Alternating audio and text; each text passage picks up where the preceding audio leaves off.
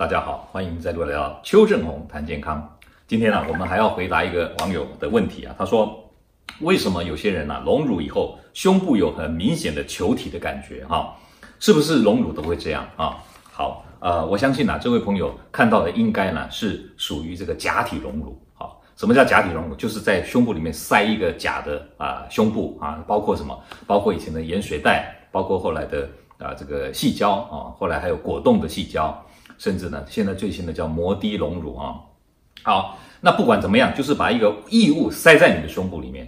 那异物塞在里面，塞在胸部里面呢，主要有几个问题了啊。第一个就是，如果要塞得自然，那就不能塞得太浅层，因为太浅层就两颗啊，好像球在里面，对吧？所以要塞得深一点。那现在的做法就是塞在那个肌肉层下面，让。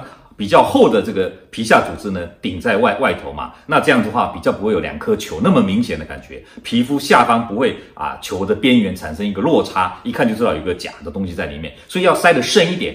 好，那塞得深一点就产生了一个问题了，你要塞在肌肉下面的话呢，我们这个胸骨啊，肌肉只到胸骨的这两侧哦，所以呢，你把肌肉分开，再怎么分，还是会被这个胸骨挡住，像邱医师的这个领带这么宽的胸骨，所以你会发觉啊，这个假体隆乳隆隆了以后呢，开开的。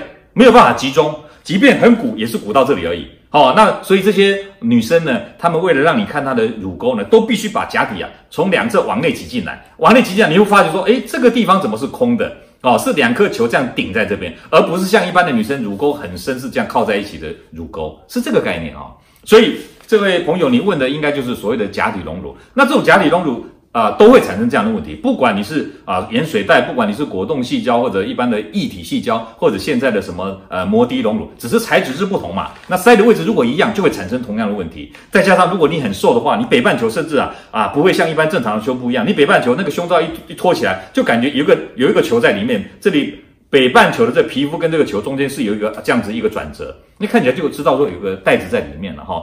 再加上这种袋子啊年久以后啊。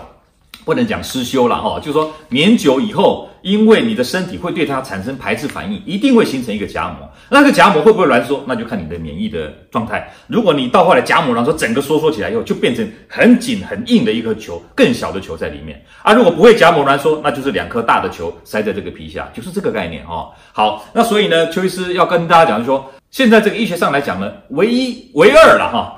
唯二有根据的让胸部变大的方法，就是一个假体隆乳，另外一个就是自体脂肪隆乳啊、那么假体隆乳有没有优点？有优点。假体隆乳的优点就是你要多大塞进去就是多大，不用担心它缩小。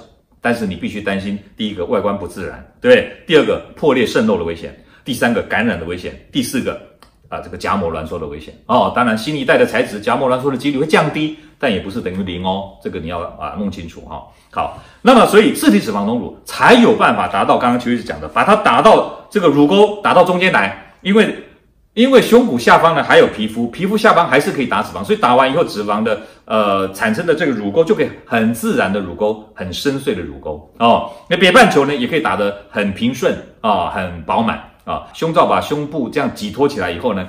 那个北半球不会有一个落差啊，所以是很自然的胸部。好，那么这个自体脂肪隆乳有这么多的好处，有没有缺点？其实也是有缺点啊。如果呢你找的医师技术不好呢，的确有可能打的量不多，它就变成硬块了，这是有可能的啊。那这硬块当然不是癌症了，不用担心了哦啊。不过呢，你要找这个有经验的医师哦，帮你做检查，你要跟他讲你有自体脂肪隆乳，免得哈他。